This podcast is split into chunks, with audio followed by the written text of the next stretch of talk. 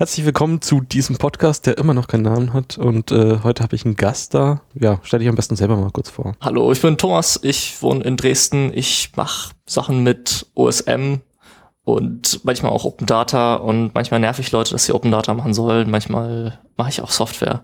Und äh, ich rede aber immer ins Internet und diesmal mit dir. Über was eigentlich? Ja, über Datenbanken, sage ich jetzt mal. Und was es da für verschiedene Geschmacksrichtungen gibt. Ähm, wenn du ins Internet redest, dann machst du das ja normalerweise immer in deinem Podcast Mikrowelle zusammen mit äh, U-Bahn-Verleih. Genau. Und äh, ja, über was redet ihr da alles? Ich glaube, wir machen das jetzt schon das vierte Jahr oder sowas. Wir reden irgendwie über das, was uns gefällt. Also eigentlich schon wieder so ein, so ein Laber-Podcast über irgendwie Technik und ähm, irgendwie Geodaten sind häufiger halt ein Thema. Äh, bisschen Fotografie-Zeug. Mikrowelle. Ein Podcast über Technik mit Thomas und Konsti. Genau, und anscheinend habt ihr euch irgendwann mal über Twitter äh, zur Wikidata ausgelassen und da gab es so ein kleines Zitat. Ne, Wikidata habe ich mir angeguckt, habe ich festgestellt, es geht nicht wirklich, ohne dass ich mit, mit einem äh, Admin ins Bett gehe. Wollte ich jetzt gerade irgendwie nicht. Ist mir, ist mir zu zeitaufwendig. Soll ich dir mal nette Admins aus der Umgebung vorstellen? ähm, ich war aber so verzweifelt und wollte irgendwie eine Datenstruktur jetzt irgendwie erstellen, ohne dass ich das mir, ohne dass ich mir einfach eine SQL-Tabelle nehme und das da irgendwie alles reinpumpe. Und habe mich eben mal umgeschaut, was es denn eben gibt. Und dann habe ich überlegt, naja, es gibt ja dieses, ähm, dieses RDF, was ja da drunter liegt.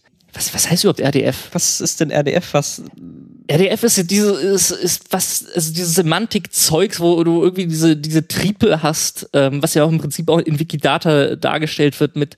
Also die äh, Art, wie die Daten da abgelegt werden. Ja, genau. Wobei du so ein paar Aussagen gemacht hast, wo ich dann dachte, ja, okay, das ist alles eigentlich nicht so richtig.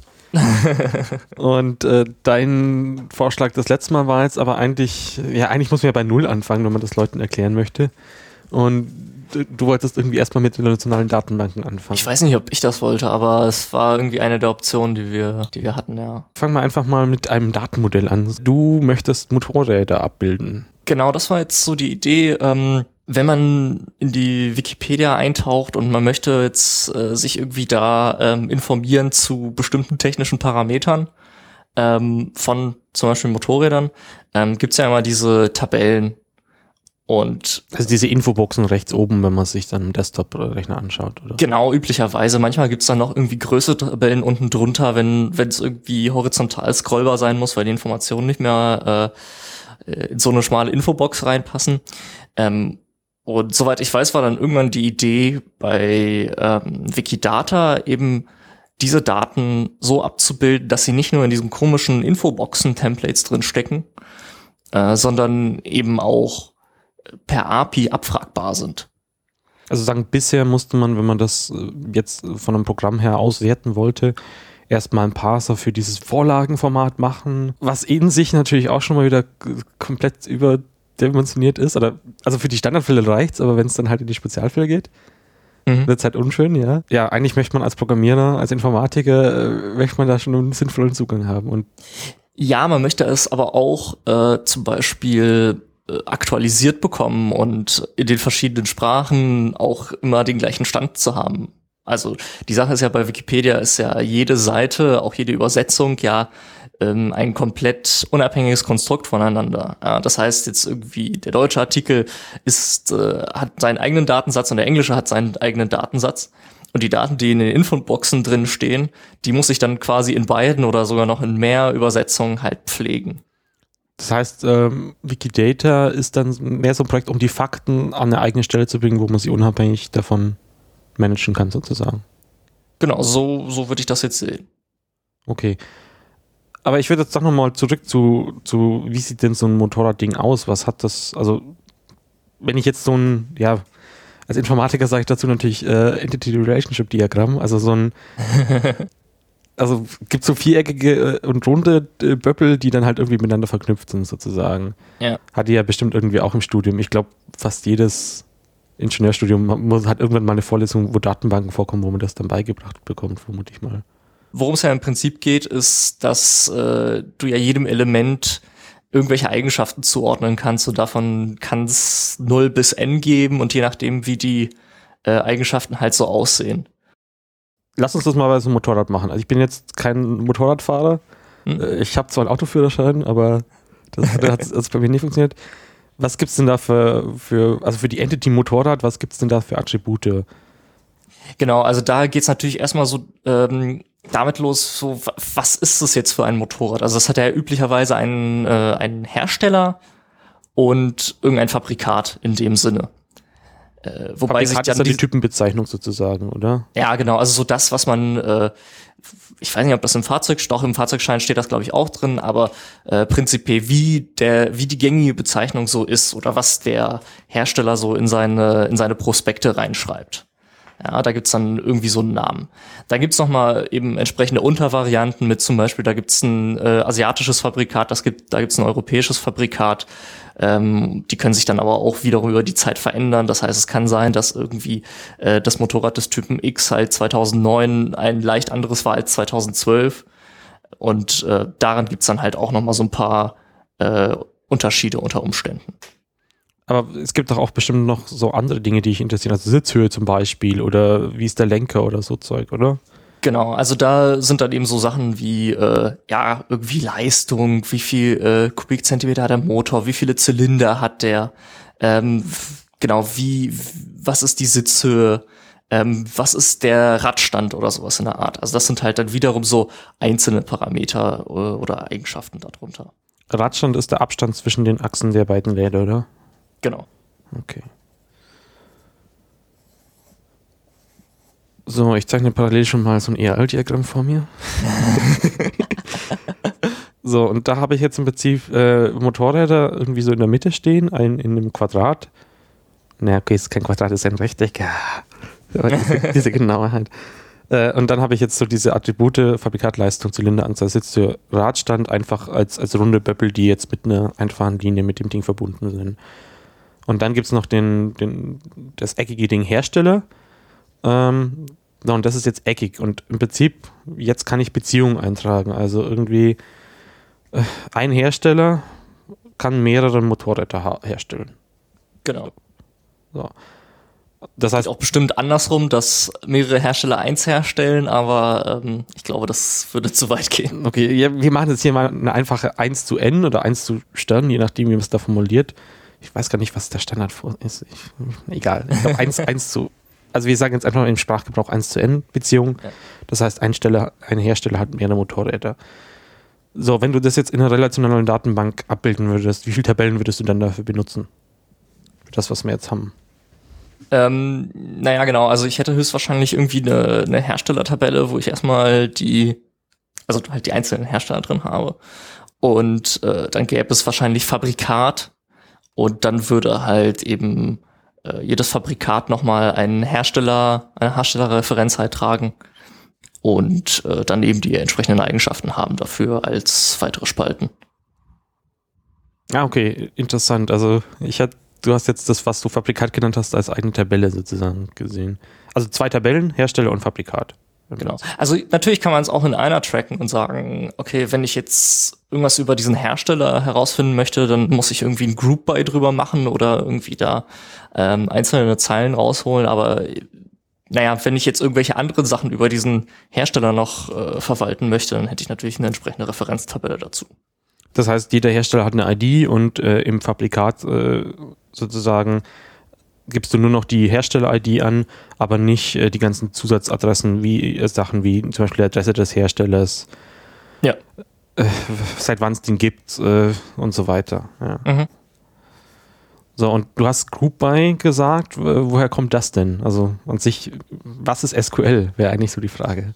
Ja, genau. Also das ist SQL ist ja so die gängige ähm, Sprache, um mit relationellen Datenbanken zu kommunizieren, Daten eben abzufragen, aber auch Daten einzupflegen. Und Group by ist jetzt äh, ein gängiges Mittel, um Daten zu aggregieren. Also wenn ich jetzt eben eine Abfrage auf dieser Datenbank durchführe, kann ich sagen, äh, ja, gib mir mal bitte alle Fabrikate und äh, Group by Hersteller. Ja, dann hätte ich im Aggregat, dass jeder Hersteller dann N Fabrikate hätte. Ja, das hängt natürlich dann vom restlichen Query noch ab, aber ja. Ja, also so eine Beispielquery wäre select Stern, Count Stern from Fabrikat, Hersteller oder irgendwie sowas. Okay, es ist blöd, so, so nichts weiter. Und am Ende steht eben dieses Group by Hersteller, dass dieses Count immer auf die Hersteller geht und nicht eben auf irgendwas anderes. Ja. Mhm. Aber was man sozusagen, den Wertteil, was wir jetzt vorhin vergessen haben, da musst du halt konkret dann angeben, worüber du diese zwei Tabellen, Fabrikat und Hersteller joinst. Also worüber die sozusagen, was die, was die gemeinsam haben. Also zum Beispiel die Hersteller-ID. Genau, das, genau, ich muss ja dann eben, wenn ich über mehrere Tabellen halt Daten zusammenführe, muss ich halt eben auch wissen, was ist eben die Gemeinsamkeit an der Stelle. Und die Daten, äh, dieses, diesen Fakt, was ist die Gemeinsamkeit, die muss ich eigentlich immer von extern mit einbringen in so eine SQL-Query, oder? Ja, also ich kann mir auch vorstellen, dass es da durchaus Systeme gibt, um das ähm, intern zu machen, weil ja in den Tabellendefinitionen ja häufig schon gesagt wird, ich lege die Tabelle Fabrikate an und ich sage sofort, dass dieses Feld eine Referenz auf eine andere Tabelle eigentlich ist. Ich glaube, theoretisch könnte man es schon auch irgendwie so lösen, dass man es nicht explizit mit angibt. Aber es wird in der Praxis nicht so gemacht, glaube ich. Ja. Ich äh, hätte es jetzt noch nicht so gesehen. Nee. Ja. Und äh, dieses, dieses Structured Query Language, äh, SQL, die ist ja immer, also in der Theorie ist das, glaube ich, ein Standard, aber auch kein offener. Doch, ich glaube inzwischen, äh, ach so, offener, ja, hm, hm, je nachdem. Ich glaube, ANSI ist es, wenn ich mich nicht täusche. Mhm.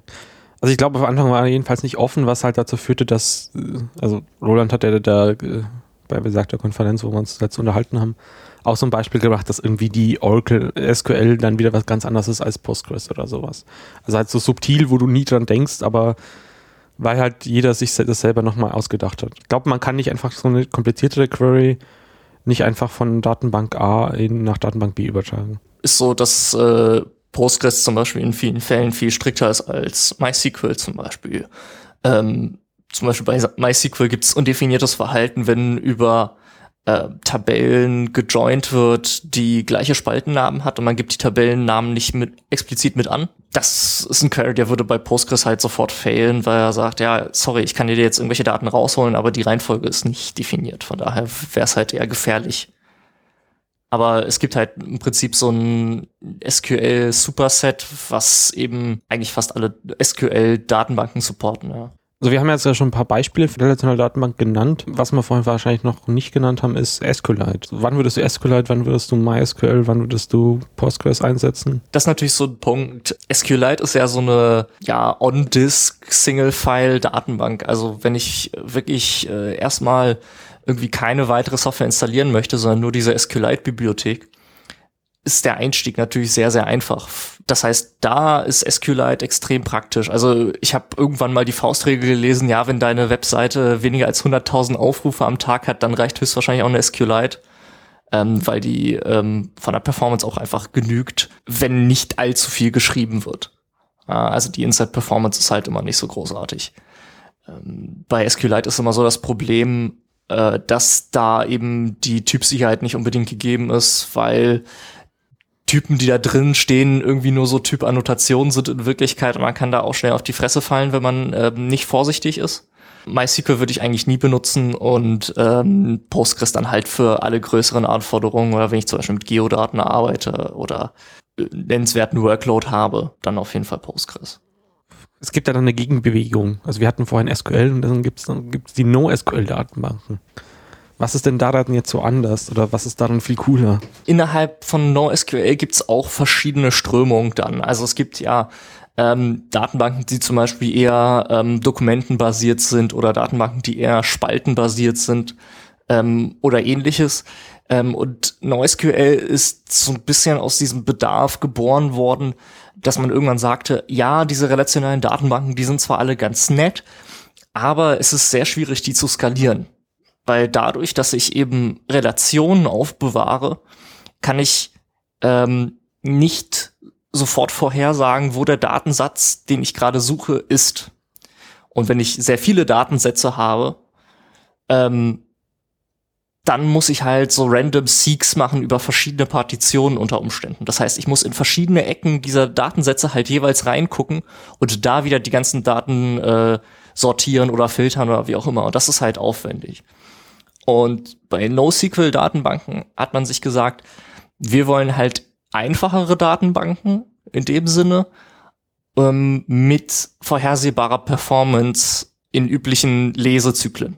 Also eben aus dieser Prämisse, dass man halt viel häufiger die Daten liest, als sie schreibt. Und da sind halt eben Datenbanken wie äh, MongoDB entstanden, die halt eher dokumentenbasiert arbeiten. Das heißt, die Daten, die ich dort vorhalte, das sind jeweils so ähm, JSON-artige Datenstrukturen, ähm, wo ich eben äh, quasi alles in einem Dokument aufbewahre. Also jetzt besagtes Motorradbeispiel wäre jetzt eben ein Dokument mit ähm, ja, da steht der Hersteller gleichzeitig drin und da steht auch irgendwie das Fabrikat drin und alle Parameter sind Subfelder von ähm, äh, von Typ, ähm, also des Typen an sich.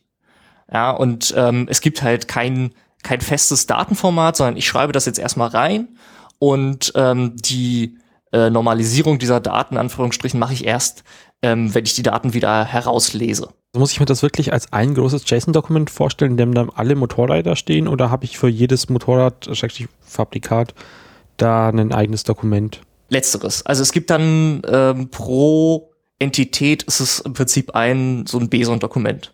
Aber die Struktur sozusagen sollte dann, wenn ich sinnvoll über Abfragen machen möchte, schon immer ähnlich sein pro Motorradfabrikat. Das äh, wäre durchaus sinnvoll, ist aber halt nicht enforced. Also man kann da eben auch ähm, andere Dinge reinschreiben. Also das hat natürlich den Vorteil, wenn ich jetzt sage, ähm, ja, ich möchte Dinge hinzufügen, ohne jetzt die Datenbankstruktur zu ändern, kann ich das sehr einfach machen, ohne ähm, jetzt erstmal irgendwelche Anpassungen an dem kompletten System zu machen, sondern ich verändere einfach nur die neuen Dokumente. Aber deshalb sage ich ja auch, man muss eben diese Normalisierung dann beim Abfragen machen, weil ich ja eben keine Datenbankgarantien mehr darüber habe, ob ein bestimmtes Feld innerhalb dieses Dokuments drin ist. Und äh, was ist daran so eine Abfragesprache? Also wenn ich jetzt ähm, da die, die Hersteller, also zählen möchte, wie viele Motorradfabrikate die einzelnen Hersteller so herstellen? Also das ist äh, leider dann pro Datenbank halt sehr unterschiedlich. Also ähm, in der Mongo-Welt vor allem äh, hat es sich eben eingebürgert, über solche Function Calls das halt eben zu machen. Man kann da eben auch noch quasi Funktionen mit in die Datenbank reingeben, die durchgeführt werden. Äh, aber prinzipiell ähm, ist es da eben sehr darauf basiert, dass man irgendeine Library in, innerhalb seiner Programmierumgebung gibt, die äh, damit umgehen kann. Also ein ORM dann, oder? Ja, es, es gibt ja keine, es gibt ja kein Mapping an und für sich auf Relationships, aber ja, sowas in der Art. Eher so SDK-mäßiges Abfragen. Okay. Also, also man hat dann keine, keinen Text mehr, wie, wie es ja bei SQL ist, der dann sozusagen von A nach B übermittelt wird, sondern man hat schon eine engere Kopplung und dann direkt der API sozusagen zur Datenbank. So ein bisschen. Genau. Also das ist halt eben auch so ein, ich denke mal, so ein Problem in diesen äh, NoSQL-Kreisen, dass eben der Vendor-Login besonders groß ist. Das heißt, wenn ich mich jetzt für eine Datenbank entschieden habe, ich habe da kaum Möglichkeiten, auf irgendwas anderes zu portieren, weil nicht nur muss ich die Daten rüber scheffeln, sondern ich muss auch die komplette Struktur neu denken und die neuen und die kompletten Queries halt unten drunter austauschen während es zwischen MySQL und Postgres noch eine halbwegs Kompatibilität gibt. Also ich glaube, von Postgres auf MySQL könnte man fast immer umsteigen, ähm, mit, mit ähm, wenigen Ausnahmen. Hängt ja davon ab, welche Features man nutzt, ja. Ähm, genau. Aber bei NoSQL-Datenbanken ist es äh, im Prinzip total unmöglich, weil jede Sprache im Prinzip äh, nur eine Referenzimplementierung hat. Und zwar in der eigenen Datenbank. Und äh, okay, ORMs ist ja eigentlich nicht der Dicht, also ob, ob, was heißt ORM? Object Relational Mapper. Hm. Ist ja eher so aus den für Klassen der relationellen Datenbank, wenn du das dann in dein Klassensystem und in deine Models übersetzen möchtest. Also gibt es da keine Bibliotheken, die, die das dann abstrahieren, wo du dir dann entscheiden kannst, ob du jetzt äh, MongoDB, CouchDB oder was auch immer hernehmen möchtest? Ja, doch, sicher. Also das, das gibt's natürlich schon. Ähm, also vor allem so in dieser PHP-Welt gibt's ja ähm, Doctrine, was ja ähm, nicht nur zwischen eben diesen äh, NoSQL-Datenbanken halt äh, arbeiten kann, sondern ähm, auch theoretisch eben Postgres oder MySQL halt äh, ansprechen kann an der Stelle. Also es hängt ja immer stark von der Programmiersprache ab und so weiter. Was sind denn Beispiele für dokumentbasierte Daten? Du hast es vorhin MongoDB genannt, ich gerade CouchDB. Gibt es da noch was anderes, was man so kennt? Mm, ja, ich glaube, dokumentenbasiert, das sind schon eigentlich die zwei großen Vertreter. Ich glaube, es gibt noch irgendwas im proprietären Bereich, irgendwie Lotus irgendwas. Wobei das, glaube ich, auch einfach nur der Vorgänger von CouchDB ist, mehr oder weniger. Ich, aber wie gesagt, da kenne ich mich nicht so aus. Ähm, aber ja, genau, Mongo und CouchDB. Ich glaube, MongoDB hat ja eben durch dieses äh, Webscale-Ding äh, ja totale Popularität irgendwie bekommen, weil ähm, alle gesagt haben, ja, ich kann ja mein Startup überhaupt nicht bauen, wenn ich äh, nicht theoretisch irgendwie äh, Millionen von Requests machen kann und das geht nur mit Mongo. Zumindest äh, ja, wurde das so kolportiert. Und äh, spaltenbasierte NoSQL-Datenbanken? Ich glaube, da ist so der äh, große Vertreter halt äh, Cassandra, beziehungsweise die Amazon-Implementierung äh, davon äh, DynamoDB, die ja dann noch einen Schritt weiter gehen mit diesem, ähm, dass eben Inserts halt teuer sein dürfen, während Reads halt sehr billig sein müssen. Und da geht es eben darum, dass man äh, im Prinzip zur Schreibzeit denormalisiert. Das heißt, man schreibt Views in die Datenbank. Ja, also wenn ich sagen möchte, ich als Nutzer habe eine Timeline, da stehen bestimmte Posts drin, dann hätte ich halt eine, eine Timeline-Tabelle. Sobald halt ein neuer Post reinkommt, der auch für meine Timeline bestimmt ist, würde halt eben auch meine Timeline mit bearbeitet werden. Aber sobald ich meine Timeline halt abrufe, brauche ich nur noch diese eine Zeile aus dieser einen Tabelle halt abzurufen. Das heißt, diese ganzen Joins und so weiter, wie man es ja aus äh, klassischen relationalen Datenbanken gewohnt ist, muss man nicht mehr machen, sondern es ist alles schon in der Nähe von der, also steht alles an derselben Stelle. Man will sie nicht nur nicht machen, sondern man kann sie nicht machen. Also Cassandra arbeitet zum Beispiel mit so einem äh, naja, SQL-Dialekt ist vielleicht übertrieben. Also es sieht so ähnlich aus wie SQL, aber es heißt CQL. Das hat zum Beispiel gar keine Funktionalität für Join. Das äh, höchste der Gefühle ist da, äh, dass man sagen kann, äh, gib mir mal bitte Keys innerhalb eines Arrays. Ja. Äh, aber sowas wie äh, Join oder Not in, das gibt's halt schon gar nicht mehr, weil man eben sagt, dann hast du im Prinzip deine Struktur schon falsch gedacht und du brauchst halt eine neue Datenstruktur, um es effizient abzurufen. Du hattest das Timeline-Beispiel vorhin gerade gebracht. Was ist denn jetzt, wenn ich meinen Nutzernamen ändern? Muss ich da ändere? also wenn ich jetzt so an das Twitter-Beispiel denke, werden dann nur alle zukünftigen Tweets mit meinem neuen Nutzernamen da abgespeichert oder muss dann wirklich jemand hintergehen und dann alle Millionen, okay, so viele Tweets habe ich nicht, aber äh, alle alten Datenbank-Einträge äh, da auf die neuen, den neuen Nutzernamen ändern? Das hängt natürlich so ein bisschen von der Struktur ab, aber es kann schon theoretisch passieren. Bei Nutzernamen ist es jetzt häufig so, dass ähm, bei spaltenbasierten Datenbanken deine Nutzer-ID, also was noch irgendwie eine interne Abstraktion ist von deinem Namen, was unproblematisch ist, weil es eben eine 1 zu 1 Beziehung ist. Dieser, diese Nutzer-ID ist im Prinzip dann der Partitionskey. Das heißt, wenn ich mir eine Nutzer-ID anschaue, dann weiß ich ganz genau, in welcher Partition es drin steckt und kann eben äh, sofort darauf zugreifen, ohne jetzt die komplette Datenbank durchsuchen zu müssen. Nochmal, um, um deine Frage zu beantworten. Ja, wenn man irgendwie äh, Namen als äh, IDs benutzt, dann müsste tatsächlich jemand komplett die all deine Tweets rewriten. Wenn man allerdings noch irgendwie so ein 1 zu 1 Mapping irgendwo zwischendrin tut, dann äh, nicht. Du hattest vorhin den Begriff View benutzt. Das kommt ja eigentlich auch so aus relationalen Datenbanken, oder? Ich denke schon. Also äh, macht da ja auf jeden Fall richtig viel Sinn. Und statt eine Query zu schreiben, die, die das, die Tabelle ausdrückt, die man haben möchte, hat man die sozusagen schon vorher abgespeichert und hat dann eine virtuelle Tabelle, also eine Sicht. Daher kommt ja View auch auf die anderen Tabellen. Genau, man macht im Prinzip so eine Projektion darauf, dass man schon sagt, okay, ich möchte ohnehin diese Spalten haben, die über folgende andere Tabellen halt joinen. Und dann habe ich quasi so eine virtuelle Tabelle werden dann auch die Daten da in der relationalen Datenbank mit abgespeichert oder jetzt am Beispiel von Postgres? Nee, also prinzipiell bei dem klassischen View erstmal überhaupt nicht. Der normale ähm, View ist im Prinzip so eine, einfach nur so eine Abstraktion, der den Query dann halt äh, quasi zur Laufzeit ausführt. Es ähm, ist aber noch eine zweite Variante davon entstanden, das ist der Materialized View, bei dem im Prinzip diese Daten auch schon in der Art gespeichert werden. Das macht halt eben zum Beispiel sehr viel Sinn, wenn ich eben Read-Heavy Workloads habe. Also wenn ich eben sage, okay, ich schreibe einmal, aber ich lese die Daten tausendmal. Ja, dann kann es sich lohnen, halt eben beim Schreiben einen etwas äh, höheren Kostenfaktor zu haben dass eben gesagt wird, okay, ich habe jetzt geschrieben, jetzt aktualisiere bitte diesen Materialized View und kopiere alle Daten dementsprechend halt rüber. Aber das ist halt eben, also man muss diesen Prozess zum Beispiel bei Postgres immer noch manuell anstoßen. Das ist jetzt nicht so, dass dieser Materialized View dann self-updating ist, weil ich dann eben äh, Gefahr renne, dass eben mein Insert halt sehr, sehr teuer wird, wenn mein Materialized View halt komplizierte Queries beinhaltet. Mhm. Das heißt, das macht man dann, je nachdem, was man so für Daten hat, dann nur alle, jeden Tag, jede, äh, oder jede Stunde oder sowas. Genau. Also ich weiß nicht, ob Leute das tatsächlich so machen, dass man ähm, Insert macht und dann sofort der Materialized View updatet. Ich glaube, das äh, äh, kann halt schon ziemlich einen Backpressure auf der Datenbank erzeugen. Was ich halt so interessant ist, dass Postgres ja viele Features, die man jetzt so von Dokumentendatenbanken kennen, auch wieder implementiert hat. Also Stichwort H-Store oder du hast JSON, B-Felder. Also ich frage mich immer, ist, ist Postgres eigentlich noch eine, eine reine relationale Datenbank? Ähm, höchstwahrscheinlich nicht. Du hast schon recht, da sind halt sehr viele dokumentenbasierte Features halt reingekommen.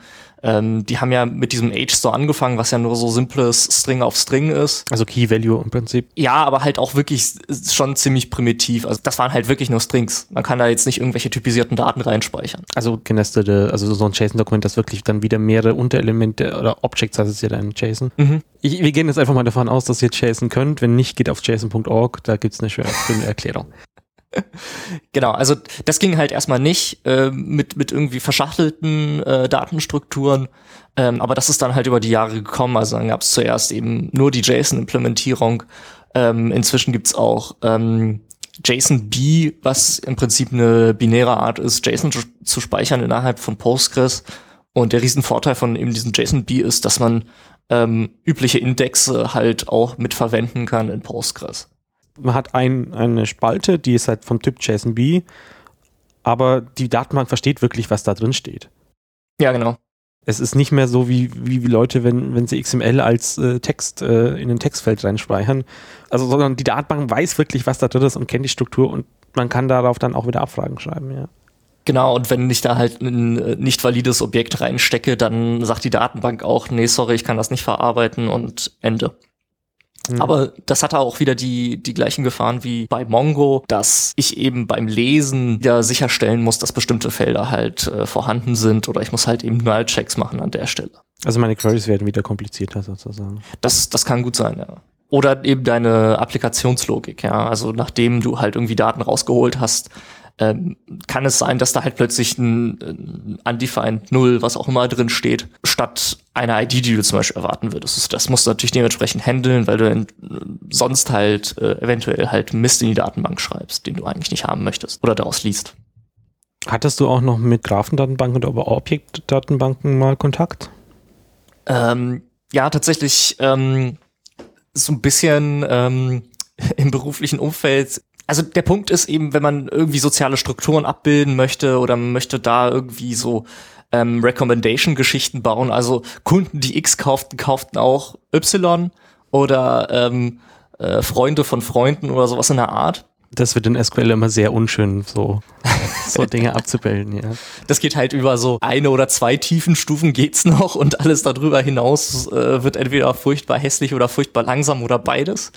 Ja, du musst halt für, für jede Variante, also ist Person A mit B jetzt über fünf oder über zwei Personen verbunden, musst du halt extra nochmal die, diese, diese Kette hinschreiben und, und kannst nicht einfach sagen, er ist egal, ob ein oder drei Personen dazwischen sind. Und ähm, deshalb hatte ich mich da so ein bisschen mit Graphendatenbanken beschäftigt. Da gibt's, glaube ich, vor allem, also ich, ich weiß nicht, ob es da überhaupt noch viele Player gibt auf dem Markt. Also das große Ding ist ja Neo4j was ja eben dann auch mit dieser Cypher-Language eben daherkommt und äh, man damit dann entsprechend seine Daten als Graphen auch abbilden kann. Hat man da überhaupt noch ein, ein ER-Diagramm und Tabellen oder so dahinter oder da gibt's dann nur noch diese einzelnen Knoten, die dann Relation zueinander haben? Oh je, also das ist, das ist halt schon wieder eine Weile bei mir her, deshalb habe ich es nicht mehr so komplett präsent. Ähm, aber es ist vor allem eben äh, ich glaube, es gibt keine Tabellen, sondern es gibt Typen von entsprechenden Elementen. Und die können dann halt auch wieder mit äh, Verknüpfungen haben zu anderen Elementen bestimmter Typen. Also zum Beispiel, wenn wir bei unserem Motorradbeispiel wieder sind, da gibt's dann den, den Typ äh, Motorradfabrikat und das hat dann halt äh, die Attribute Leistung, Zylinderanzahl, Sitzhöhe, Radstand und Hersteller und Hersteller ist aber halt wieder ein Querverweis auf einen anderen Typ, den Herstellertyp, der dann halt wieder unser Gründungsjahr, äh, Adresse und sonst irgendwas hat. Mhm, genau. Und da hat sie eben auch den Vorteil, dass ich eben über diese Relation halt besonders einfach Abfragen äh, produzieren kann. Die Abfrage, wie, wie heißt die? Äh, Cypher. Wie, wie muss man sich das dann vorstellen? Sieht es auch so ein bisschen nach SQL aus oder ist es komplett was anderes? Ähm, nee, überhaupt nicht. Dadurch, dass halt eben die Datenstruktur komplett anders ist, muss ich ja auch ganz anders an die Abfrage davon rangehen, weil ich ja immer diese Relation im Prinzip abfrage oder bestimmte Parameter davon. ähm, das hat halt eher so, naja, irgendwie eckige Klammern und Pfeile irgendwie irgendwo zwischendrin. Also SQL ist ja etwas seltsam so dahingehend, weil das ja so eine äh, deklarative Sprache ist. Also ich im Prinzip schreibe ich ja, was ich für ein Ergebnis erwarte. Es ist halt auch so eben in, in die Richtung bei, bei Cypher, aber ich ja, also es fällt mir gerade schwer, das, das zu beschreiben, aber das äh, ist es eben bei Graphen ist es halt sehr schwierig, in, in Graphen halt zu denken. Ja? Und bei, bei diesen Graphenabfragen denkt man halt eher so in Instanzen, auf denen man dann halt rumoperiert. Und äh, äh, die Datenbank kümmert sich dann eben im Prinzip darum, so ähnlich halt wie bei SQL, diese Instanzen halt dann zusammenzuführen und ähm, meine Abfragekriterien halt zu erfüllen. Hattest du schon mal mit Blazegraph was zu tun? Äh, nee. Was, äh, was ist das? Das ist die äh, Datenbank, die hinter Wikidata, äh, dem hin Wikidata Query Service steht. Ah, okay. Und das ist halt auch eine Graphendatenbank, die aber wohl mehr so Richtung äh, dafür gedacht ist, RDF halt abzubilden. Was, was ist denn RDF? RDF ist einfach nur mal ein Modell. Also das ist dieses äh, Prädikat-Subjekt-Objekt-Ding. In unserem Beispiel wäre halt dann wieder Ducati äh, stellt her und dann halt so ein Fabrikatname. Zum Beispiel Monster. Okay. Das ist sozusagen dieses Triple. Also Ducati, dann hast du die Relation, das ist dann stellt her oder Mhm. das ist so das, das mittlere äh, Teil und dann eben das konkrete Modell äh, Monster. So, und ein Triple Store, was Blazegraph am, am Ende halt so ist, ist halt dafür optimiert, solche Triples abzuspeichern und darauf auch die Abfrage zu machen. Die Abfragesprache da ist dann halt wieder Sparkle, was äh, sich so ein bisschen auch an SQL orientiert, aber wie du vorhin schon gesagt hast, du hast halt auch wieder so, du musst halt so einen, einen Pattern-Matching im Prinzip schreiben auf so einen Teilgraph, der das dann irgendwie darstellt. Es gibt ja inzwischen so einen, so einen, so einen Editor, ja, okay, Editor ist das falsche Wort, aber so eine GUI, den Wikidata Query Service, ich glaube query.wikidata.org und wenn du da oben auf den Examples-Button drückst und dann mal auf Cats, dann siehst du zum Beispiel so eine Beispiel-Query. Also wenn ich jetzt eben so ein Triple habe, das ähm, Subjekt hat jetzt prinzipiell keinen Typ, oder? Äh, ja, also ich, ich lese mal so eine Beispiel-Query vor. Also zum Beispiel, die, diese Query sucht jetzt alle Katzentypen. Das wäre dann jetzt Select, dann Fragezeichen Item. Das ist einfach eine Variable, die halt hier mit Fragezeichen anfangen. Man könnte es auch mit Dollar machen, aber es hat sich irgendwie durchgesetzt, dass man Fragezeichen nimmt. Where und dann jetzt geschweifte Klammern auf. Item, dann kommt so eine Aussage, die jetzt hier Instance auf heißt und dann eben so eine Art fester Typ, der halt dann hier Katze heißt. Was muss denn jetzt äh, eintreten, damit dieses, diese Instanz äh, Katze halt gegeben ist? Was muss dann da drin stehen in diesem Dokument? Okay, jetzt, jetzt bist du bei Dokumenten. Was ist der richtige Begriff für jetzt so ein, so ein Bündel von äh, Beziehungen quasi? Triple. Nein, nein, aber es, es gibt jetzt mein Motorrad zum Beispiel. Was ist denn die Bezeichnung dafür? Das hat ja dann mehrere Triple. Also wenn du jetzt nur in RDF wärst, dann mir fällt gerade kein Begriff dafür ein. Puh, bin ich jetzt auch gerade überfragt. Also du, du suchst halt einfach nach, zeigt irgendein Item auf den Typ, ist das ist äh, Motorrad mit, wobei dieses, diese Kante, sozusagen das Label ist ein hat sozusagen, oder Instance of, wenn man jetzt im, im Wikidata-Ding da redet. Und darüber findest du sozusagen deine ganzen Motorräder und dann kannst du halt schauen, okay, was hängt denn da wieder an Attributen dran über so eine Kante? Und dann hast du halt die ganzen Attribute, ja. Das heißt, es gibt in so einer RDF-Datenbank jetzt keine Gruppierung von diesen Tripeln, sondern es gibt, es ist einfach nur eine Liste von Tripeln? Soweit ich das verstanden habe, ja. Okay. Und das ist halt auch so ein bisschen das Problem. Also, wenn du dir, wenn du dir Wikidata jetzt wieder anschaust, dann machen die es halt wie bei OpenStreetMap im Prinzip auch. Es ist nicht eine Datenbank, auf der alles läuft, sondern wenn wir jetzt bei OpenStreetMap äh, bleiben und das dann nach, nach Wikidata übersetzen, es gibt halt irgendwie die, die API-Datenbank, die hat ein ganz anderes Schema als die Render-Datenbank, die wiederum ein ganz anderes Schema hat als die Overpass-API-Datenbank. Ja. Mhm. Und so haben es die halt da auch gemacht. Also sie haben halt einmal ihr, ihr Media-Wiki-System mit, mit Versionsverwaltung und sonst irgendwas aufgebaut, dass es nicht nur Text verhalten kann, sondern auch JSON-Dokumente. Haben sich dann halt äh, für, für jedes Entity, nennen sie es, glaube ich, dann, also dieses Q, diese Q-Dinger, mhm. ein JSON-Dokument aufgemacht, wo dann halt gewisse Formate drin sind, aus denen dann wiederum ähm, diese Triples generiert werden in verschiedenen Geschmacksrichtungen. Okay, das heißt aber, dass ähm, Wikidata da mit dieser Entity was eingeführt hat, was es im RDF-System jetzt erstmal überhaupt nicht gibt, richtig? Nach meinem Verständnis ja. Also sie haben halt vor allem eingeführt, dass es verschiedene Wahrheiten geben kann. Mhm. Also dieses äh, Person A sagt, ja, in Land Y sind 5000 Einwohner. Okay, das ist sehr schlechtes Beispiel von mir jetzt gerade spontan. Und der andere sagt, nee, das sind aber 4000. Wenn du das in klassisches RDF reinschaffst, dann sagst du, nee, nee, das, das geht nicht. So, das ist, das, das ist ein Widerspruch, das ist, das geht einfach nicht. So, das ist da nicht vorgesehen in dem Sinn. Das heißt, du musst immer noch was dazu tun. Also sowas wie, ja, okay, das sind jetzt irgendwie die, das ist die Anzahl aus 2015 und das andere ist die Anzahl aus 2000 oder sowas. Und dann wird es halt unschön, solche Queries zu schreiben. Als sie bei Wikidata sich ihr da grundlegendes Datenmodell ausgedacht haben, haben sie das halt explizit mit vorgesehen. Da hast du halt immer nochmal diese Quellenangabe mit dabei. Jetzt muss ich kurz diese, es gibt so eine tolle Grafik, in der das Wikidata-Model Wikidata, äh, so ein bisschen erklärt wird. Ich suche die kurz raus, einen Moment. So, das heißt, du hast bei Wikidata, dieses JSON-Dokument hat irgendwie so diese Hauptstruktur, ja, okay, das Ding hat irgendwie einen, einen Unique Identifier, das ist in dem Beispiel, das wir jetzt hier vor uns haben, Douglas Adams, beziehungsweise der Unique Identifier ist Q42, weil äh, es, man darf ja in Englisch nicht vor anderen Sprachen priorisieren oder sonst irgendwas. Und da gibt es halt dann ein oder mehrere Labels. Ähm, in dem Fall ist halt das Label Douglas Adams, das kannst du auch noch in anderen Sprachversionen mit dazu tun. Mhm. Gibt noch so eine Description, Aliases und jetzt kommen wir aber eigentlich zu den Statements, was die, die eigentlichen Daten sind, die, die uns interessieren. Ähm, und da gibt es dann eben so diese, diese Kante sozusagen, die Kantenbeschriftung ist diese Property. Mhm. Und das hat auch wieder eine Nummer, ähm, was wir jetzt hier mal weg abstrahieren. In dem Fall jetzt in, die Kantenbeschriftung ist jetzt educated at und dann verweisen wir hier jetzt wieder auf einen äh, ja, ein anderes Konzept oder ne, Q-Item im Prinzip.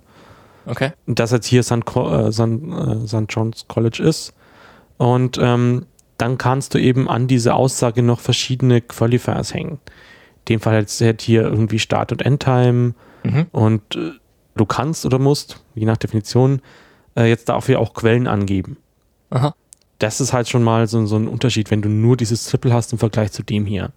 Und gleichzeitig siehst du ja drunten auch, ist, für das Educated Ed gibt es auch nochmal eine weitere Behauptung, dass der auch an der Brentwood School ausgebildet wurde. Und gibt halt jetzt vor allem mit dieser Start- und Endtime äh, schon mal Sinn, okay, der war halt erst da, erst da und dann erst da oder sowas. Mhm. Und aus dem Zeug wird jetzt sozusagen, wie, wie bei OpenStreetMap auch, ähm, in dieser Placecraft-Datenbank diese Triples generiert. Und da gibt es jetzt eben zwei Sichten. Es gibt, gibt diese Properties halt einmal als, als P Doppelpunkt und dann die Zahl. Ähm, oder WDP ist, glaube ich, heißt es dann in der, wenn du im also Query Property ist im Prinzip hier dieses Verb an der Stelle. Genau. Mhm. Das ist halt in, wenn man, wenn wir diese Query von vorhin nehmen, dann heißt es dann irgendwie nicht select uh, item where item instance of cat, sondern da steht ja in Wirklichkeit select Fragezeichen item äh, where Fragezeichen Item WDT P31 leer WD Doppelpunkt Q146. Was war jetzt WDT? Was? Äh, wie? Genau. Ähm, wenn du mit der Maus drüber gehst, auf Query Wikidata.org mit so einer Query, dann zeigt es immer dem gleich an. Also das P31, das WDT P31 ist einfach Instance of und Q146 ist dann die Katze.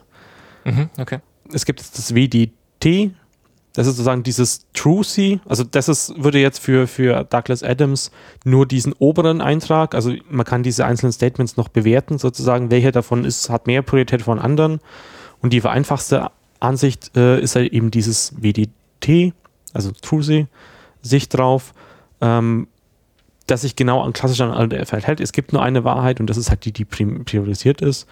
Und dann gibt es halt noch die andere Sicht, wo dann auch alles andere mit drin ist, aber da musst du halt dann, das sind die Abfragen dann komplizierter. Dafür musst du halt dann die, diesen anderen Namespace benutzen, für diese anderen Art von Verben. Okay. Ich schaue dann einfach, dass dann, wenn das Ding online ist, dann ein, zwei Beispiele da sind, dass man das dann auch mal direkt nachvollziehen kann mit diesem Query Service, weil ich glaube, das muss man einfach vor sich sehen. Mhm. Ich, ich kann wirklich empfehlen, sich mal diese Grafik anzusehen, wo eben dieses Douglas Adams Beispiel äh, aufgemalt ist. Äh, das hilft auf jeden Fall beim Verständnis, finde ich. Und dann eben mal ein, zwei Queries, man kann die auch schön einbinden und dann sieht man da, was da rauskommt. Okay, ähm, ich wollte noch was anderes zu LDF erklären. Und zwar, wenn du jetzt LDF in der Datei siehst, wie, was, was gehst du davon aus, dass es von Dateiformat ist? Äh, Naja, RDF ist immer XML, oder? Nein. Also das ist so ein bisschen wie Unicode und UTF-8 und UTF-16. Also Unicode ist das abs- abstrakte Konzept sozusagen dahinter und die konkrete Darstellung, da gibt es halt dann wieder verschiedene. Mhm. Und so ist es auch bei LDF. Ja, LDF XML war das erste Format. Äh, sie haben sich dann auch so ein Textformat, diese Triples, äh, ausgedacht, wo man dann halt auch wieder Abkürzungen kürzen kann und das so ein bisschen mehr menschenlesbar ist. Es gibt aber genauso schon seit eine JSON-Variante und so weiter. Also wenn, wenn jemand sagt, ja, das ist LDF, was hier in der Datei steht, dann die, die logische Frage wäre dann so, ja, welches LDF genau? Ja, weil das halt keine, keine klare Aussage ist. Haben wir noch irgendwas? Oder? Ja, ich glaube, wir haben jetzt erstmal einen ganz guten Rundumschlag gemacht, viel abgekürzt, aber ähm, Ja, es ist halt so ein Überblick. Also wir haben irgendwie die relationalen Datenbanken, die SQL haben. Wir haben die NoSQL-Datenbanken, die, die jetzt sozusagen ihr eigenes proprietäres Query-Format haben, aber auch nochmal anders formuliert. Und dann haben wir diese Graphendatenbanken, die sozusagen wieder versuchen, eine standardisierte Abfragesprache namens Sparkle zu benutzen. Äh, und was in Sparkle halt auch noch mit drin ist, dass du jetzt auch so, so einen Punkt, an dem du halt so Sparkle Queries hinschicken kannst, heißt Sparkle Endpoint. Und an sich kannst du halt für jede, jede Art von Datenbank so einen Sparkle Endpoint bauen. Und du kannst dann eben auch Queries definieren, die über mehrere von diesen Endpoints gehen. Das heißt, die Idee von Sparkle äh, ist halt auch, dass du eine Abfragesprache hast, mit der du verschiedene Datenbanken miteinander verknüpfen kannst. ah, okay, verstehe. Das ist nicht alles nur Teil von LDF, sondern da gibt es auch noch dieses Link-Data-Zeug und nochmal ein paar Spezifikationen obendrauf, die dir dann halt erlauben, dass jeder Entity eine URL hat, dass du die miteinander verknüpfen kannst. Dass du halt vor allem bei so einer Triple-Datenbank kannst du halt auch so Aussagen machen wie, was ist denn jetzt zum Beispiel so, ein, so eine Freundesbeziehung genau? Also zu sagen, du speicherst Teile der Query schon in der Datenbank ab Okay. wenn du jetzt wieder zu relationalen Datenbanken oben gehst, wo du halt vorher mit unseren Hersteller und Fabrikat immer sagen musstest, ja, jetzt join bitte auf die Hersteller-ID und die heißt in der einen Tabelle so, in der anderen Tabelle so. Das kannst du halt hier direkt in der Datenbank mit abspeichern. Jetzt hattest du erwähnt, dass man ja auch mehrere Endpoints quasi verbinden können soll. Ja. Ähm, jetzt ist es natürlich so ein bisschen schwierig, wenn es keine eindeutigen IDs gibt für Properties zum Beispiel, oder? Weil ich ja dann erstmal rausfinden muss, wie heißt die Property auf diesem anderen Datensatz, auf dem ich arbeite. Genau, also du kannst dann halt wieder so Triples dazuschmeißen, die dann sagen, dieses Property oder diese Entität ist dasselbe wie das. Ach so, okay. das kannst du halt auch wieder in dem Ding mit rein. Es gibt dann ganz, also ich, ich war mal ein halbes Jahr in Schweden, habe da auch so eine Vorlesung zu Datenbanken gehört und der zweite Teil davon ging nur über so Zeug. und äh, der, der die Vorlesung gehalten hat, der war zum Beispiel im Forschungsfeld, wo sie, wo sie regelmäßigen Wettbewerb gespannt, äh, gestaltet haben, die dann einfach raten, wie, wie diese verschiedenen Datenbanken zusammenhängen. Aha, okay. Und, und dann halt gut geworden. Also so automatisches Mapping von Datenbankschema A und B, alles über, über RDF. Ja. Ah, verstehe. Also es gibt, äh, RDF hat im Prinzip da kein eingebautes, keinen eingebauten Mechanismus, um jetzt zu sagen, äh, hier, das sind übrigens die Properties und die bedeuten irgendwas anderes auf anderen Systemen oder Ja, doch, hat es schon, aber du musst halt erstmal rausfinden, was, was sind denn die gleichen Dinge. Also zum einen kannst du halt andere Schemas sozusagen nehmen und sagen, ja, okay, das, was jetzt bei mir der Name ist, ist auch in den Dollar anderen well- Well-Known-Schema äh, der Name und darüber kannst du es halt dann wieder matchen. Aber es gibt halt auch Fälle, wo das einfach nicht, noch überhaupt nicht klar ist und da musst, musst du dann halt über die Dateninhalte raten und so weiter.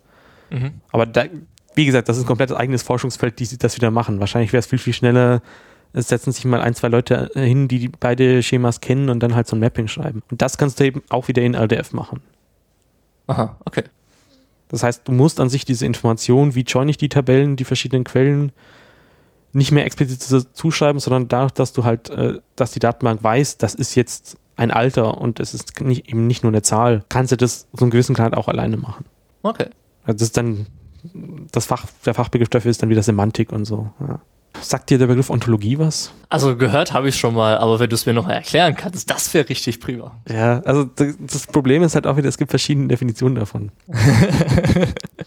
die, die, die eine Teil sagt dann einfach, okay, sobald es so ein, so ein, so ein Graph ist, so ein LDF-Graph, ja, das ist jetzt eine Ontologie, weil sozusagen die Zahlen dann alle, alle eine Bedeutung haben, die Werte. Also, dass eben nicht nur ein Integer sind, sondern dann auch ein Alter oder eine Jahreszahl oder sonst irgendwas. Die anderen ziehen dann auch die Daten. Also sozusagen, dass die Teil der Ontologie sind, die anderen sehen nur das Schema wenn ihr den Begriff seht, äh, fragt am besten nochmal nach oder schaut, welchen, welche Definition die, die davon nehmen. Okay, das heißt, also Wikidata ist im Prinzip eine Ontologie erstmal, wenn ich die Daten weglasse. Oder? Je nach Definition. Also die Ontologie wäre jetzt einfach so mal diese Zusammenhänge. Ähm, also was ist eine Katze? Das ist ein Tier, das ist dieses und äh, was gibt's für, für Properties, also Instance of Alter, Geburtsjahr, sonst irgendwas. Und wenn du dann die konkreten Daten dazu nimmst, also da, wer ist Douglas Adams sozusagen, sobald du diese Frage beantworten kannst, das ist dann, ja, ist dann eigentlich nicht mehr, je nach Definition, Teil der Ontologie, sondern halt schon, ja, die Daten, die dann drinstecken. Ja. Mhm, okay. Also es ist ja, also im Prinzip gibt's ja so ein implizites Schema, was durch die Daten entsteht. Das könnte man vielleicht Ontologie nennen. Sowas in die Richtung. Ja, so ein bisschen, ja. Also ich, muss gestehen, es ist wieder alles zu lange her und ich habe noch ganz viele Begriffe, die ich eigentlich auch noch erklären wollte, aber wenn ich damit jetzt anfangen würde, dann, dann werden ja alle noch viel, viel verwirrter. Das kann man dann vielleicht nochmal in der Folge, äh, Folge, Folge machen. Folge, Folge, auch ein schöner Begriff. Ja, genau, das können wir uns auf jeden Fall äh, aufheben und äh, wenn es Interesse gibt, beim nächsten Mal ansprechen, ja. Was hast du denn in der Motorraddatenbank denn jetzt gemacht? Habe ich gar nicht gemacht. Also ich, ich habe es irgendwann äh, erstmal liegen lassen weil, naja, es gibt immer tausend andere Themen. Ähm, eigentlich hätte ich ja schon Lust gehabt, das äh, über Wikidata abzubilden, äh, weil ich finde, dass äh, ja ich jetzt nicht selbst so eine Datenbank maintainen möchte, sondern ich hätte eigentlich gerne eine, die von, auf vielen Schultern äh, lastet. Ähm, und hätte da gerne auch irgendwas zu geschrieben, aber das ist halt eben mein Problem bei Wikidata, äh, dass eben diese Properties, die dort in, zum Einsatz gebracht werden, ähm, halt eine feste Liste sind, die quasi durch Admins eben freigeschaltet wird. Das heißt, ich bin da erstmal rangegangen und habe geschaut, ähm, ja, was bräuchte ich überhaupt für Properties? Und da kam irgendwie eine Liste von irgendwie zehn Dingen äh, mir entgegen, die ich halt, also die es halt noch in Wikidata gar nicht gibt. Also du hast eine, eine Tabelle in der Wikipedia, und wolltest die gerne in die Wikidata überführen und hast festgestellt, okay, es gibt nicht die Properties, die ich dafür eigentlich bräuchte. Genau. Also schon, also schon gar nicht irgendwie was, was selber ausgedacht, sondern eigentlich schon auf Basis dessen, was eben in, der, in, in diesen Infoboxen in der, in der Wikipedia drin, drin ist. Ja. Und ähm, und da habe ich mir gedacht, ach naja, nee, irgendwie auf Adminokratie habe ich jetzt gerade keine Lust und ähm, habe es erstmal liegen gelassen und ähm, habe mich so ein bisschen umgeschaut, was es ansonsten für, für Tooling um RDF herum halt gibt, äh, so dass ich jetzt nicht irgendwie selbst von Hand irgendwelche äh, RDF XML-Files schreiben müsste oder was auch immer. Und ähm, dann wurde es halt ganz schnell ganz dünn. Ähm, ich glaube, es gibt von irgendeiner amerikanischen Universität, ich habe gerade vergessen welche, gibt es irgendwie so ein Online-Tool. Ja, die Protégé Online oder sowas, glaube ich. Genau. Ja, genau, aber genau. auch da, wenn du jetzt ähm, automatisiert Zeug in die Wikidata eintragen möchtest, wie gesagt, diese, die APDB ist nicht RDF, sondern das sind diese JSON-Dokumente. Und mhm. demzufolge für Massenedits benutzt man in der Wikipedia oder bei MediaWikis den Pi MediaWikibot. Und natürlich gibt es dann da auch eine Variante, mit der man dann in der Wikidata automatisiert bearbeiten kann. Okay. Und da gibt es dann auch, also die, die äh, Foundation, Wikimedia Foundation hat auch irgendwie so einen Juniper, ähm, so ein Online-Tool, wo du halt Python im Browser schreiben kannst und dann ausführen lassen kannst. Okay. Und da gibt es jetzt auch so eine Labs-Instanz, wo du dir als, als Wikipedia-Nutzer einfach eine klicken kannst und dann halt online, ohne dass du das, das Zeug, die Libraries bei dir irgendwie auf dem Rechner installieren müsstest, äh, das da dann laufen lassen kannst. Ne? Also das ist eigentlich eine ganz nette Methode. Ja, also das finde ich auf jeden Fall schon mal super, dass eben in die Richtung gedacht wurde, das eben alles data-driven zu machen und dass ich das auch sinnvoll per API machen kann. Ähm, aber es bringt mir halt relativ wenig, wenn ich eben ähm, für die Properties dann doch irgendwie äh, erstmal mit Leuten über ähm, übers MediaWiki-System irgendwie diskutieren muss und irgendwie das vorschlagen muss und so weiter. Und da hattest du eigentlich viel lieber irgendwie so einen definierten Prozess mit äh, in Software abgebildet und nicht irgendwelche Textdokumente, wo du dann sagst, ich hätte gern dieses, jenes und dann äh, antwortet jemand, indem er drunter einen neuen Text hinzufügt äh, in, in, ein, in, einer großen Textbox und, und sagt, ja, das ist okay oder das ist nicht okay. Und genau. Da hattest du halt in dem Moment einfach keine Lust drauf und warst dann demotiviert, ja. genau, also ja. Ja, man kann auch jetzt einfach sagen, ich war ähm, zu faul für das, äh, für das Ding und genau solche Leute wie mich will man abschrecken, aber ähm, ich hätte es halt schön gefunden, äh, wenn man es irgendwie Leuten einfacher macht, auch eben neue Dinge beizutragen, nicht nur in die, in die bestehenden Boxen irgendwie was, was einzufüllen. Und von dem Wild Wild Wex, äh, Wild Wild West äh, Situation, wie man es bei OpenStreetMap da hat, wo jeder einfach so Keys neu erfinden kann, und dann Leerzeichen und äh, Sonder UTF-8 Sonderzeichen in x-beliebigen Sprachen als Key benutzt, davor hast du keine Angst, oder? Ähm, nee, also davor habe ich tatsächlich relativ wenig Angst. Ich habe auch, ich sag mal, glaube ich, genug mit diesen Daten gearbeitet, ähm, um zu wissen, ja, manche Dinge sind schon irgendwie furchtbar und man muss irgendwie äh, rumarbeiten. Aber die, die Hürde halt ähm, ist nicht so riesig. Also weder beim neue Sachen anlegen noch beim Rauslesen. Also ich würde halt behaupten, dass diese Datensituation sich halt über die Zeit irgendwie normalisiert. Ja, also es ist am Anfang, es gibt so irgendwie vielleicht einen Wildwuchs von Tags und von Keys und wie auch immer. Und ähm, Leute sind dann aber daran interessiert, die Daten weiter zu verarbeiten und fangen an, da eben äh, Prozesse anzustoßen, um, um diese Dinge zu, zu unifizieren. Natürlich dauert das dann alles dementsprechend lange. Ähm, aber äh, früher oder später ähm, haben wir halt eine ne reichhaltige Datenbank und nicht nur irgendwie so ein paar, äh, äh, paar unvollständige Entities. Ja, das ist halt wieder die Frage, möchtest du in deiner, in deinem Wiki, in deiner Datenbank äh, Zwischenstände haben, die halt vielleicht noch nicht hundertprozentig fertig sind? Oder ähm, darf da immer nur die Wahrheit in der perfekten Qualität drinstehen? Das, weswegen dann Leute Seiten erstmal in ihrem Nutzernamensraum arbeiten müssen. ja, ja. Also ich weiß nicht, klar, die, die Wikipedia, beziehungsweise, ähm, weiß die, wer auch, wer auch mal jetzt Wikidata gebaut hat, die Foundation hat das, glaube ich, gebaut, oder? Ähm, ich glaube, das war die deutsche Foundation, die das dann konkret umgesetzt hat. Genau. Die ja dann ja auch schon gedacht haben, ja, okay, es gibt mehrere Wahrheiten und wir müssen das auch alles abbilden können. Aber auf der anderen Seite halt nicht ähm, so weit gedacht hat zu sagen, Dinge sind halt die ganze Zeit in Bewegung und die sind halt nicht fertig. Da würde ich halt schon irgendwie so ein, gerne so einen Prozess haben, von mir aus das Ding noch als in Editing zu, zu markieren, wobei dann hat man irgendwie so ein ewiges Beta-Symbol an, an jeder Entity dran. Oder halt eben stattdessen zu sagen, ja, okay, äh, da sind vielleicht auch falsche Dinge drin, aber dann muss man sie halt irgendwie bearbeiten und dann geht's ja auch. Ja, und ähm, ich denke mal, ein großer Teil des Erfolgs bei Wikipedia ist, eben, dass Leute dann einfach drauf losgearbeitet haben und sie haben halt irgendwie ihre Nischen gefunden und haben da ähm, Artikel zugeschrieben, haben da neue, ähm, neue Komponenten hinzugeführt, äh, konnten in Infoboxen reinschreiben, was sie wollen. Und mit Wikidata macht man das plötzlich nicht mehr, sondern sagt, ja, ja, also du darfst hier diese vorausgefüllten Dinger mal äh, befüllen, aber bitte ähm, auch irgendwie nicht mehr, sondern für den ganzen Rest, da müssen wir jetzt erstmal irgendwie so einen äh, Diskussionsprozess anstoßen. Ja, es wäre halt schön, wenn man nochmal dieses, äh, was mit Git ja so verteilt, so verteilte verschiedene Wahrheiten, also verschiedene Branches heißt es dann bei denen, die man aber auch wieder mehr oder weniger automatisiert merchen kann. Das müsste man eigentlich noch in diese Wiki-Welt nochmal irgendwie so überführen, dass es auch normale Nicht-Programmierer verstehen.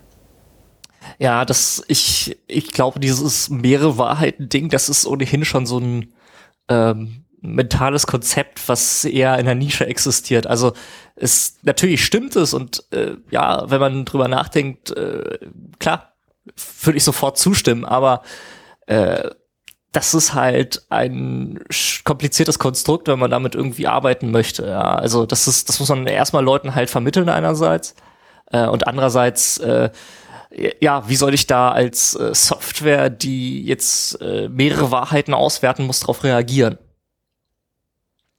Du verschiebst halt sozusagen die, die Komplexität äh, plötzlich zu den Entwicklern und äh, die sagen sich dann nur, hey, warum macht man es den Mappern so einfach, dass die da Fehler eingeben können, jetzt muss ich das wieder ausbaden. Es, es gibt halt nicht die eine Wahrheit. Das ist ja auf jeden Fall so ein Problem. Und man kann natürlich versuchen, irgendwie so, ein, so einen generellen Konsens in den Daten abzubilden. Ähm, aber selbst da sehen wir ja Probleme. Also bei OpenStreetMap gibt's ja auch dieses Ding mit, wie sehen jetzt eigentlich Ländergrenzen aus? Ja, und das sieht halt jeder irgendwie anders. Und äh, da gibt's halt nicht irgendwie ein Verzeichnis, äh, äh, wo ich ein Buch aufschlage und sage, ach, die Ländergrenze ist genau richtig. Ja. Ja, okay, jetzt, jetzt da gibt's halt dann noch wieder dieses tolle Video von, ähm, wie heißt das, äh, mit offenen Karten von Arte, wo sie mal die verschiedenen Grenzen und wie Google in den einzelnen Ländern, also Google Maps in den einzelnen Ländern, die dann darstellt, immer so, dass es halt dieses, das lokale Government damit zufrieden ist. Ja. Aber verschiedene Wahrheiten sind, glaube ich, ein schönes Schlusswort. Falls ihr Feedback habt, äh, ja, Kommentare, Twitter liest du gerade nicht so? Äh, nee, äh, versuche ich drauf zu verzichten. Ja, also dann heißt äh, Kommentare unter der Folge einfach schreiben. Wir, wir schauen dann, dass wir darauf antworten oder dann halt in zukünftigen Folgen darauf zurückkommen. Ja, prima. Okay. Dann danke fürs Gespräch und äh, bis zum nächsten Mal. Tschö. Ciao.